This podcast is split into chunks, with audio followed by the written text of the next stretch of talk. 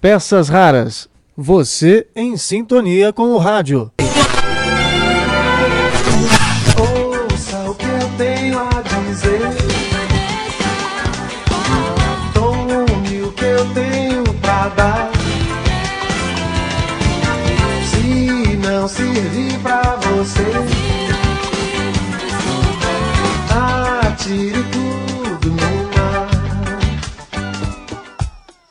É isso aí, é conforme prometido. Hoje e agora é a hora do Bermuda Folgada, né?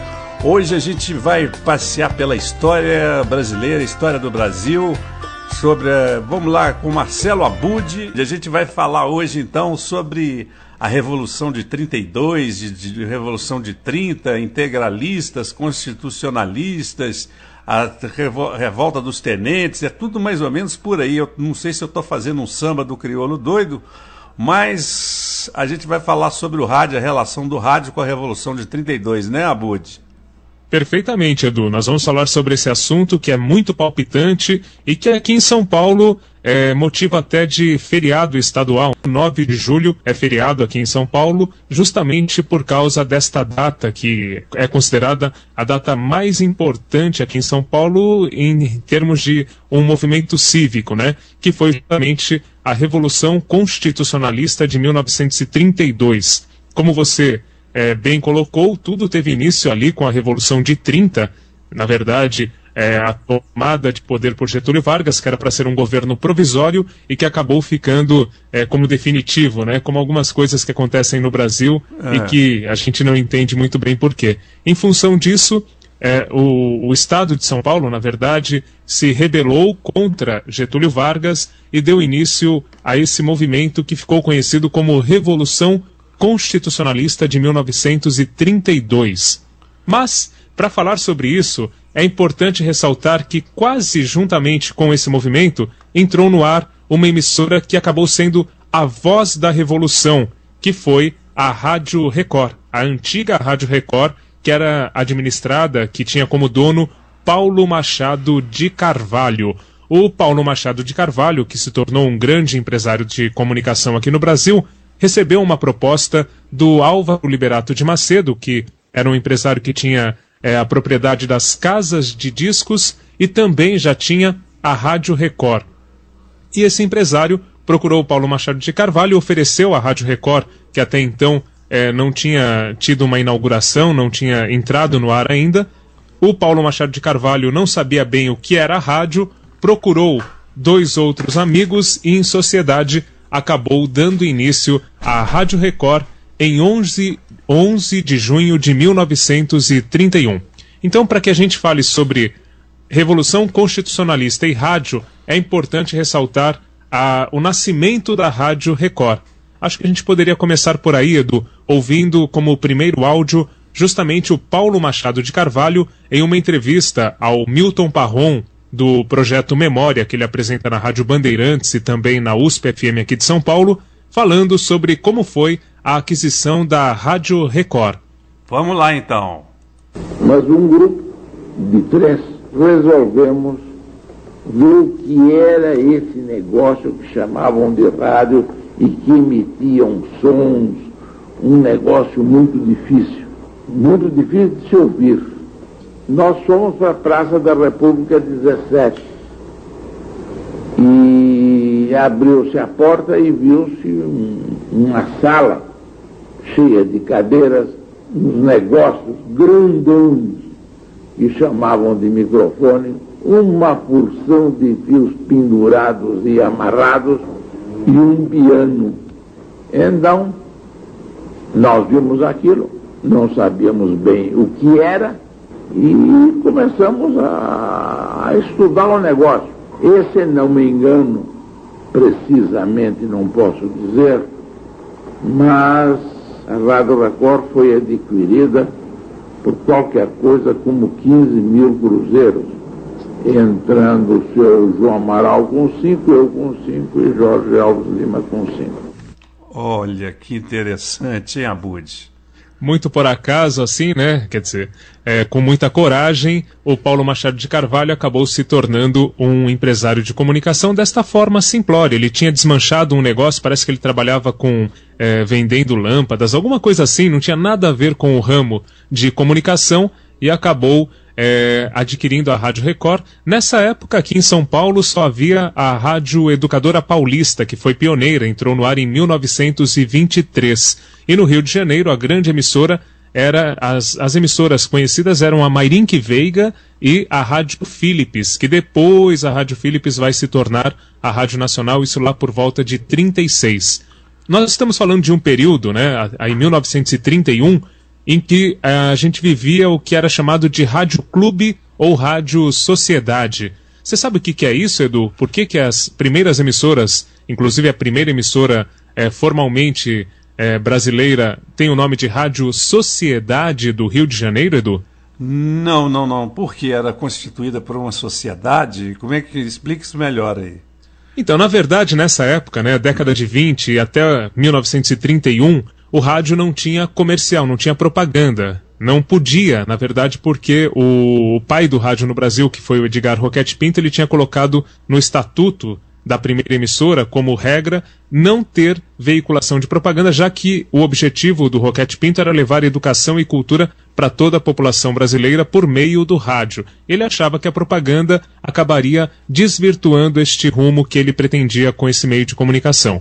Então, por ser um meio de comunicação que não é, contava com verba da publicidade, era necessário que tivesse algum tipo de investimento para manter as emissoras. E o investimento vinha justamente dos clubes ou sociedades. Grupos de pessoas, de aficionados por rádio, que se reuniam para pagar uma mensalidade. Com essa mensalidade eram comprados os discos, os aparelhos, né, os microfones enormes da época, é, os aparelhos receptores e esses grupos faziam a programação para eles mesmos ouvirem. Então o rádio no início, a década de 20 principalmente, era algo muito fechado e elitizado, né? Porque só tinha acesso quem tinha dinheiro para investir nessas sociedades, nesses clubes. Então nós estamos falando deste período.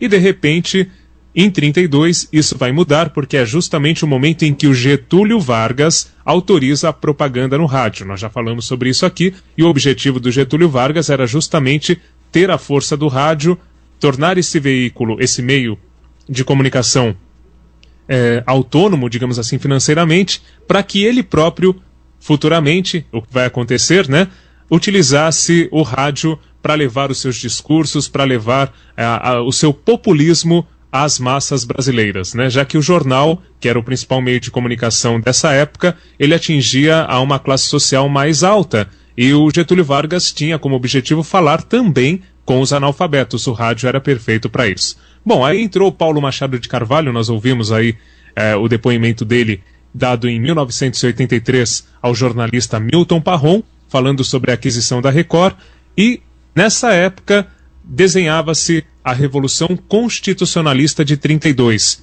quando São Paulo, na verdade, se insurge contra o regime ditatorial de Vargas e a Record ganha importância nacional. Então, a, nessa época, a emissora mais ouvida era a Rádio Philips, lá do Rio de Janeiro. E, de repente, a Record passa também a ter interesse nacional. Por quê? Basicamente pela voz do César Ladeira, que tinha chegado há pouco tempo de Campinas, em 32, ele, quer dizer, em 31, ele já faz uma experiência na Rádio Record, né, que era algo muito amador ainda, a emissora. E aí o César Ladeira, ele também jornalista do Correio da Tarde, né, da publicação impressa, diz como foi essa experiência e escreve um artigo falando é, como deveria ser o speaker né, o speaker, que era como os locutores antigos eram chamados. Vou ler aqui para você e para os nossos ouvintes entenderem qual era a ideia do César Ladeira sobre o speaker. Tudo bem, Edu? Tudo bem, vamos em frente que está super interessante. Então, César Ladeira escreveu no Correio da Tarde, em 31, após a experiência com a Rádio Record, o seguinte: Se eu fosse speaker de alguma estação transmissora, chegaria junto ao microfone com a maior sem cerimônia deste mundo e diria simplesmente: Meus amigos, O speaker não se deve limitar a repetir como uma máquina o que está no papel. Precisa ser um amigo das pessoas que o estão ouvindo. A sua saudação deve causar prazer, deve ser espontânea, de casa, que entra sem bater na porta, sem pedir licença, familiar, amiga. Olá, bom dia, como vai? Conversar com o grande público invisível. Eis o lema do speaker de colarinho mole, speaker moderno, da época. Isso em 1932, ele chamou do speaker de colarinho mole, eu diria, nos dias de hoje, o speaker de bermuda folgada. Né? é bem o que nós fazemos aqui. É. Então o César Ladeira ele começa a defender isso que nós fazemos hoje, Edu. Olha que curioso. Isso em 32. Interessantíssimo, hein, Babude? Interessante. E, aliás, só voltando atrás um pouquinho, você falou que o rádio começou a ser comercializado através de um decreto do Getúlio Vargas em 1931, não é isso? 32. 32. 32. 32. O rádio, antes de ter eh, ser uma sociedade, tudo para, para os ficcionados ouvintes, o rádio era um negócio militar, né? É, era proibido de se transmitir ou de até de se ter receptores. É, as finalidades eram militares, de comunicação de tropas, né? Ah, então Exatamente. Já... Na Primeira Guerra Mundial já havia o radiocomunicador, né? Como é conhecido esse tipo de, de equipamento que era usado pelos soldados norte-americanos na guerra. É, você já pensou na guerra soltar um jingle, duchas corona, um banho de alegria? é, mas poderia ser interessante também, útil, como acontece nas guerras atuais, que de repente tem um show de algum artista, né? A é. presença de alguma top model, alguma coisa para animar lá os soldados. Então, Levantar o jingle também teria uma função interessante aí para de repente dar um ânimo extra para os soldados naquela época. Mas é isso mesmo, o rádio é, começou como instrumento de guerra na Primeira Guerra Mundial já havia os rádios comunicadores. É, a Westinghouse era a empresa que produzia esses equipamentos e o microfone também ele surge por volta desse período como, é, na verdade, uma extensão do bocal do telefone. Né? Foi um evento que veio a partir de pesquisas com o bocal do telefone e tudo mais tal. E o Westinghouse foi uma empresa pioneira. Quando terminou a Primeira Guerra Mundial, esses radiocomunicadores foram comercializados, foram vendidos para a vizinhança da Westinghouse e por ali eram transmitidas músicas principalmente clássicas para apaziguar os ânimos, digamos assim. E todos os radiocomunicadores que foram usados pelos soldados norte-americanos conseguiram é, ser vendidos desta forma pela Westinghouse, que colocou uma antena e transmitia música, isso lá por volta de 1919. Que coisa interessantíssima é, o César Ladeira, a voz da revolução, né? É isso aí. Então eu estava falando que o César Ladeira defendia esse locutor mais solto, moderno, né, como ele diz, de colarinho mole, porque até então a impressão que se dava para quem ouvia a rádio nessas, nesses clubes, nessas sociedades, que era uma impressão real, aliás, era daquele locutor que estava sempre de terno, todo armado, com a gravata perfeita. Então era algo muito formal, muito distante de quem estava ouvindo. E o César Ladeira vem com essa versão de que para uma rádio se popularizar, para que fosse interessante, ela tinha que estar próxima do ouvinte, ser amiga da, de toda a população. Né? E aí em São Paulo também tem uma curiosidade. O César Ladeira ele apresenta o primeiro programa de variedades do rádio paulistano, que foi o Hora X, que era já um programa nessa linha que a gente tem hoje dos programas de auditório e tudo mais. Então ele foi pioneiro neste tipo de comunicação. E vamos ouvir um pouquinho, na verdade, do César Ladeira, até para homenageá-lo, já que estamos falando de Revolução Constitucionalista de 32, e ele foi a grande voz da revolução pela Rádio Record. Qual Bom. foi a situação? Quando as manifestações ganharam força, isso em 23 de maio de 32, a Rádio Record acaba emprestando os microfones para a leitura de um manifesto do movimento estudantil daquela época. E na mesma noite de 23 de maio de 32, acontecem conflitos entre os manifestantes e os membros da Legião Revolucionária que defendiam a manutenção do Getúlio Vargas tudo mais. E esses conflitos resultam na morte dos estudantes Martins, Miragaia, Drauzio e Camargo.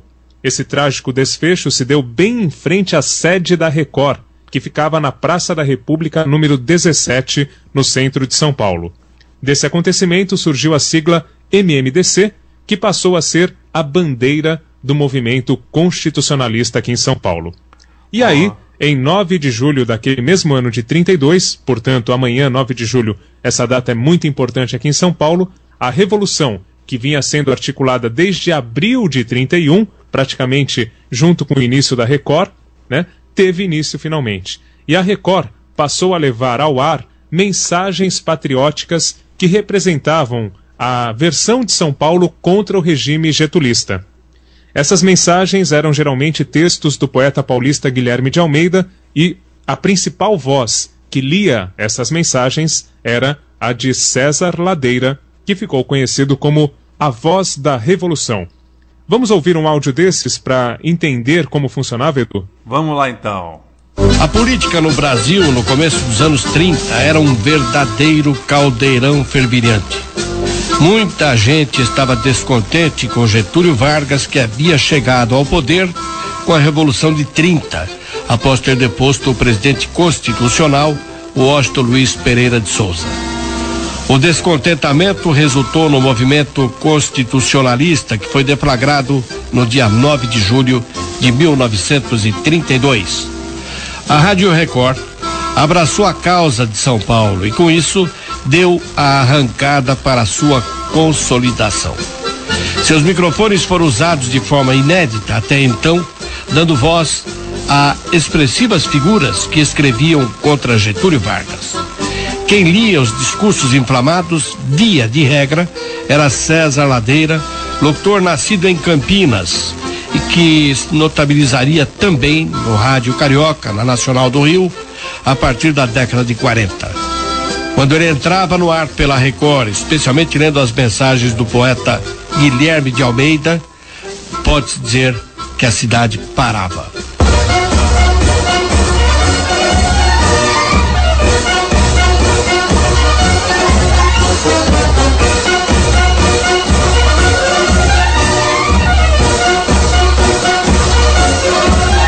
Toda uma geração retemperada nos sacrifícios e nos heroísmos da mais sublime jornada, se levanta portadora de um só pensamento e executora de uma só vontade para dar ao Brasil dias melhores de maior justiça e maior fartura. Não há contê-la nem desviá-la do caminho traçado pelo seu civismo, porque não animam interesses regionais ou ódios de classe, ambições partidárias ou conveniências pessoais aprendendo nas escolas, labutando nas oficinas, lidando no comércio, orejando nos campos, empenhando a inteligência ou trabalhando a matéria, a mocidade do Brasil marchará de hora em diante na vanguarda da nacionalidade. 40 anos de erros, de fraquezas, de hesitações e incongruências culminaram na mais ignominiosa, na mais desalmada, na mais nefasta das tiranias. Só uma mentalidade nova, objetiva e realizadora, conseguirá arrancar o Brasil do atoleiro das competições pequeninas, esmagando mais do que a tirania, o espírito de tirania, destruindo um a um os germes desse caudilismo, ora frango, ora disfarçado, que tem sido a mais terrível mazela de toda a nossa história política. Cada geração que surge tem um dever a cumprir. A de agora cumprirá o seu e o cumprirá até o fim, removendo todas as dificuldades, quebrando todas as resistências, disposta a todas as renúncias e capaz de todos os heroísmos.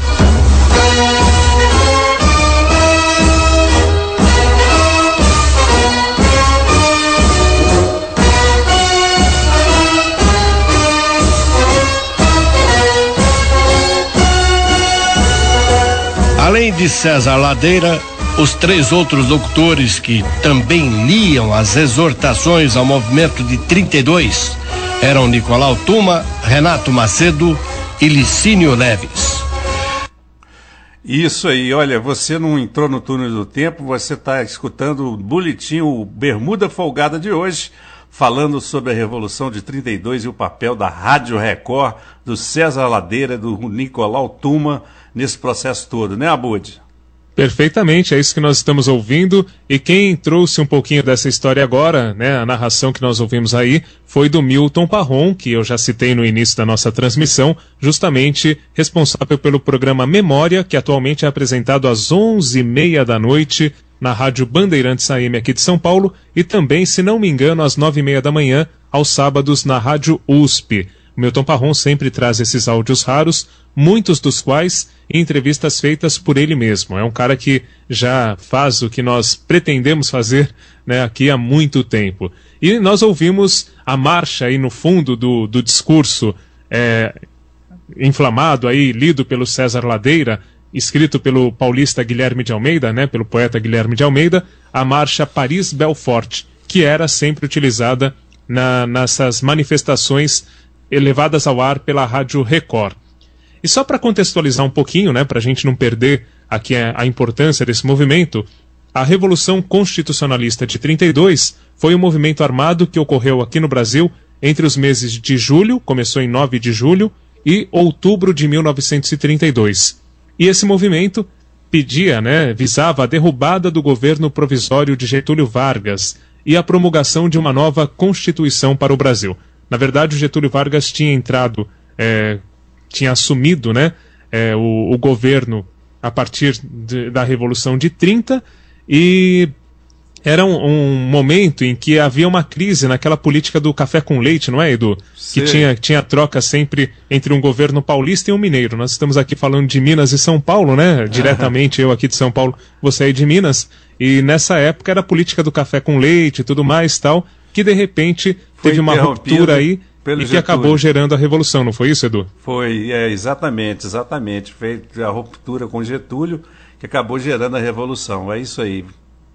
E aí, então, desde os primeiros instantes né, desta revolução, que começou lá em 9 de julho de 32, a Record sempre foi a voz, a, a emissora que passou a ser acompanhada no Brasil inteiro por causa desses discursos que nós ouvimos aí na voz do César Ladeira e que também eram lidos pelo Nicolau Tuma, pelo Renato Macedo e pelo Licínio Neves.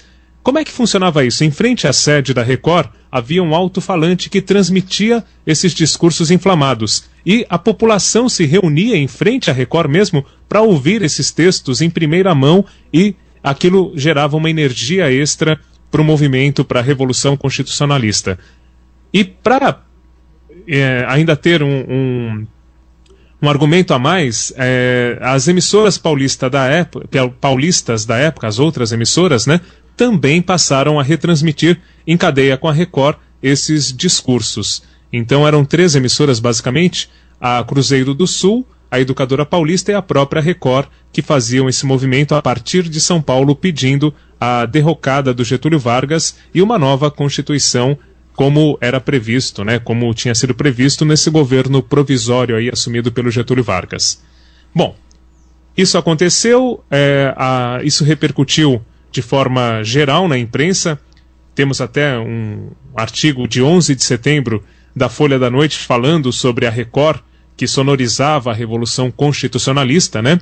Lembrando que tudo isso que eu estou citando faz parte de dois livros, é bom dar o crédito aqui, dois livros bastante interessantes. Um é o Histórias que o Rádio Não Contou, do Reinaldo Tavares, e o outro é a Cronologia do Rádio Paulistano. Um adendo. Esse...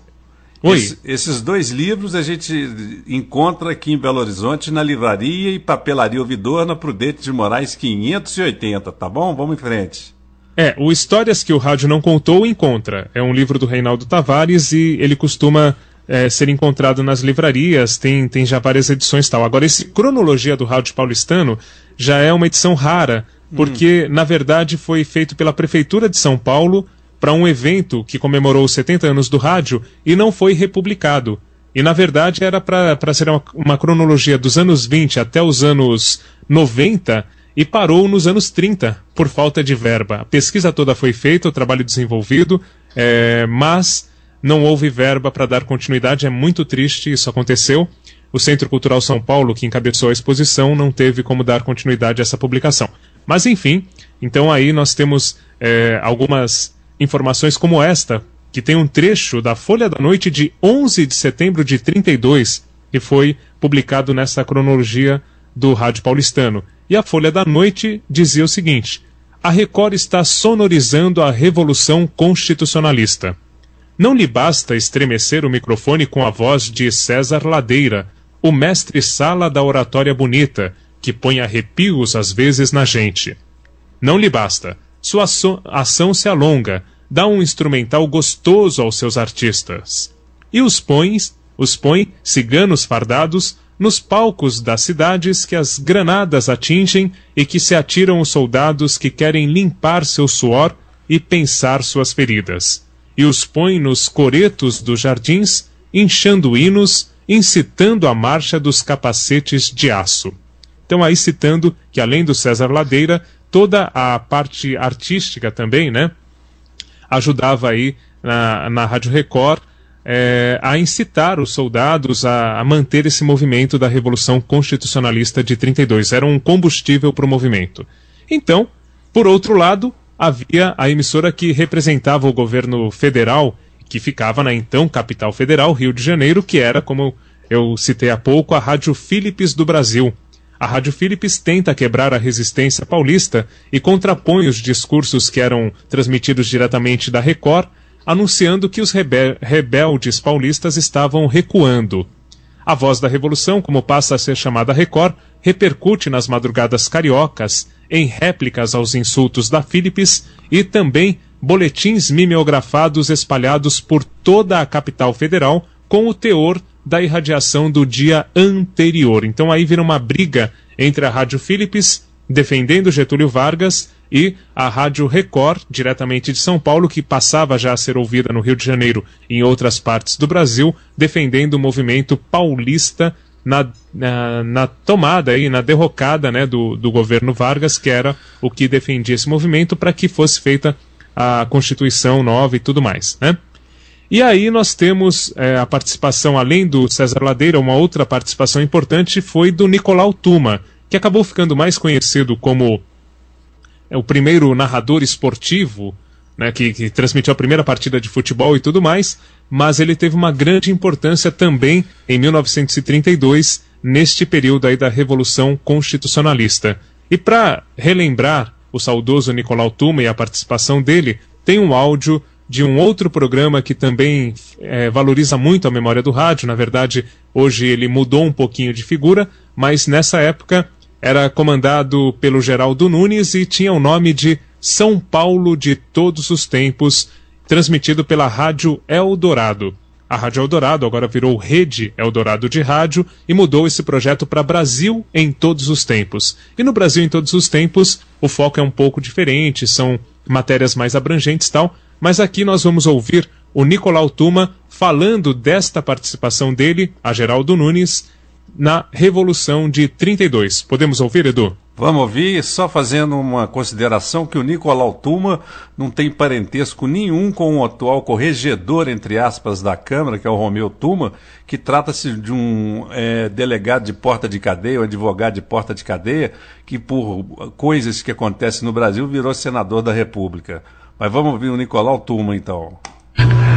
Junho de 32, 23 de maio de 32, eu comemorei no interior de São Paulo, no, na, naquele tempo distrito, hoje o município de Tirapina, que era distrito de Rio Claro. E como tinha havido aquele combate onde foram mortos quatro jovens, MMDC, Márcio, Drauzio, Camargo, naquele momento eu organizei um comício em Tirapina no coreto da, do, do, da cidade juntei a juventude toda e fiz um comício, ainda estava de 111 de agosto, né? Condenando aquela, aquele ataque, aquela, aquele morticínio aos jovens estudantes na Praça da República, esquina da Rua Barão de Itapetininga. Logo em seguida, eu sou contratado para a Record. E logo em seguida, a Revolução 32. Então eu estava já com força total para a Revolução 32.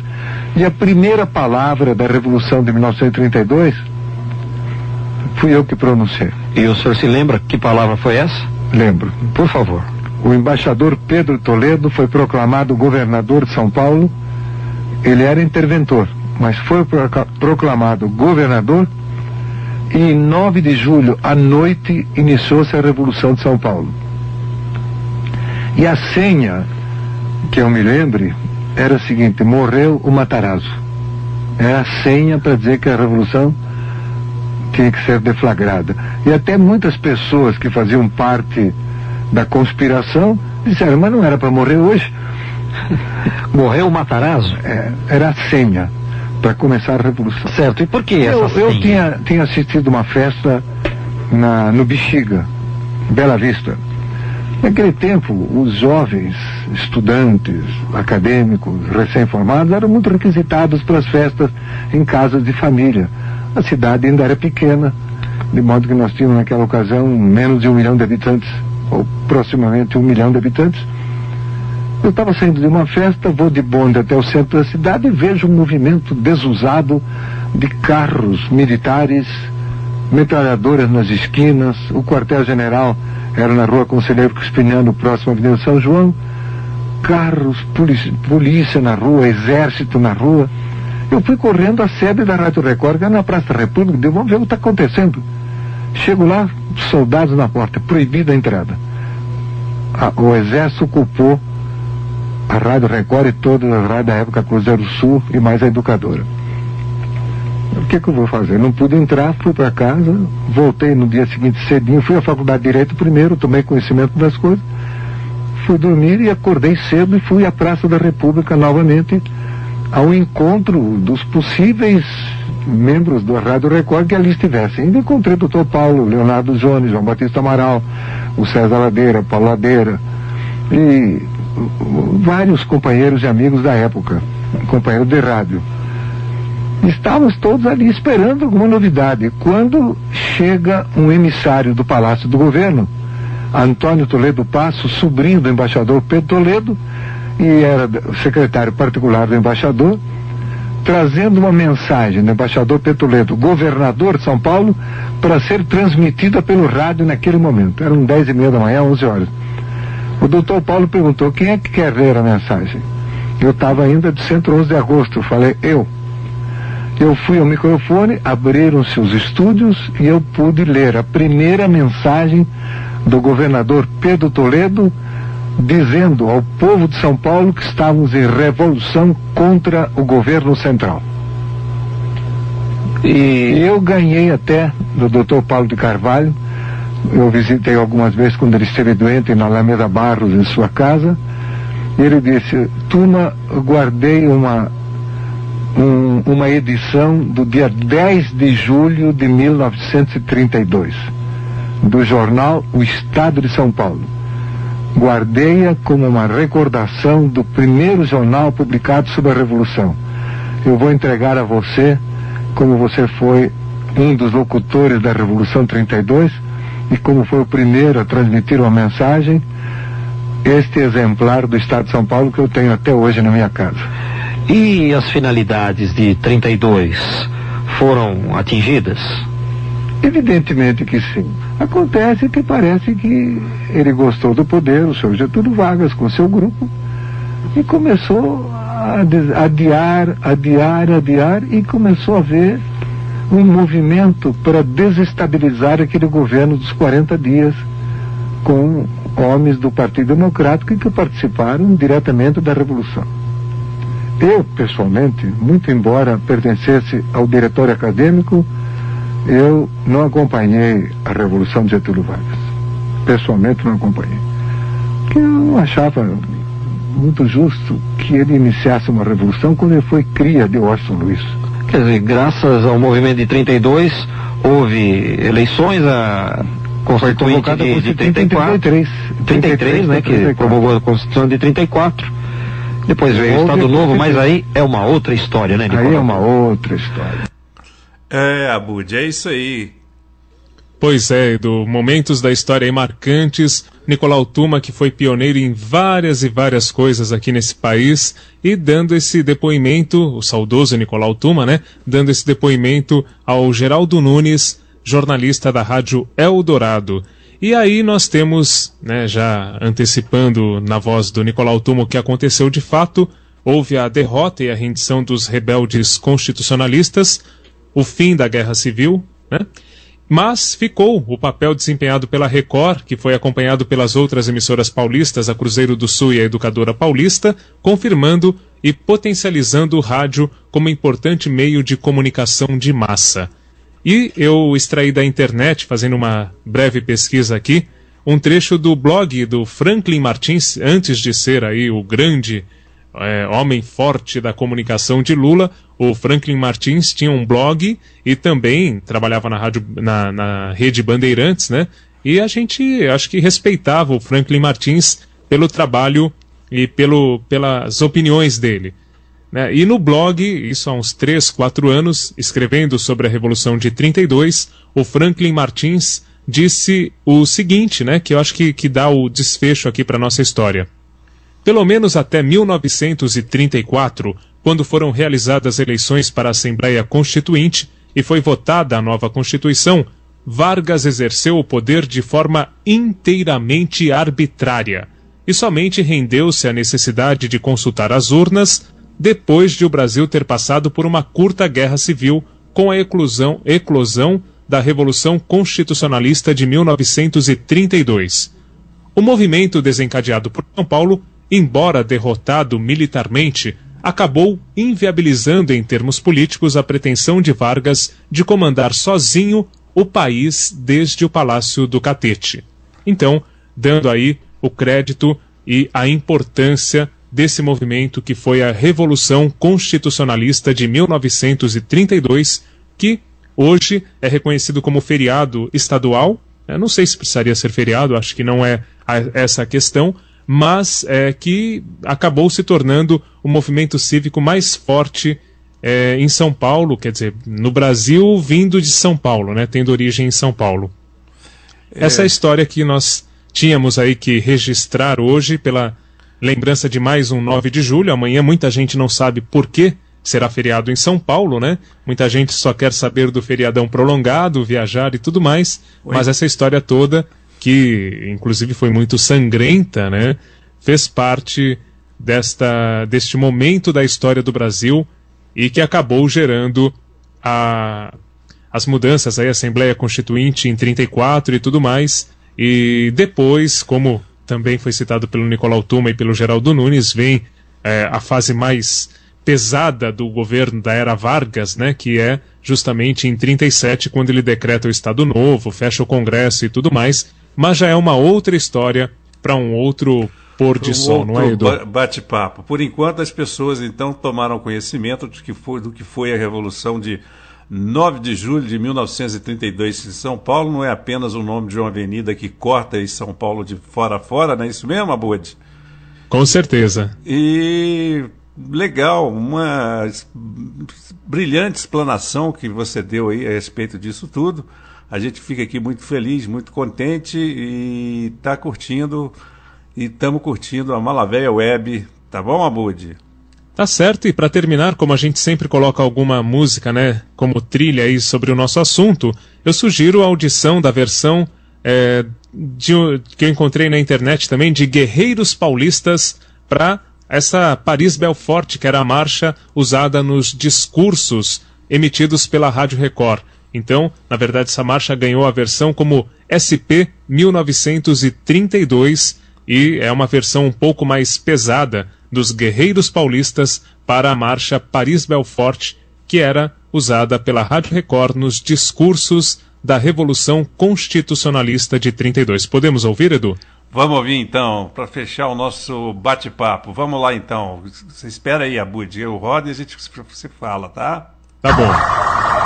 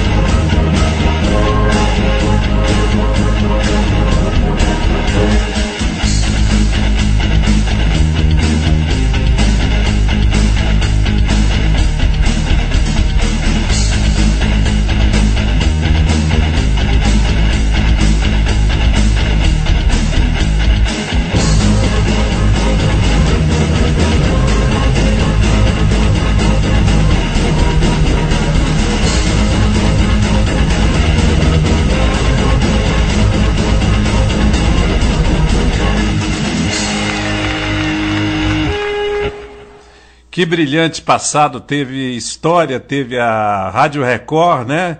Então, a vida de luta pela democracia, pelo direito do cidadão. E ela continua até hoje, a Rádio Record, mas por uma luta um pouco diferente, que é pelo dinheiro suado do incauto fiel da Igreja Universal do Reino de Deus, né, Abode? Certamente. Peças raras. Você em sintonia com o rádio.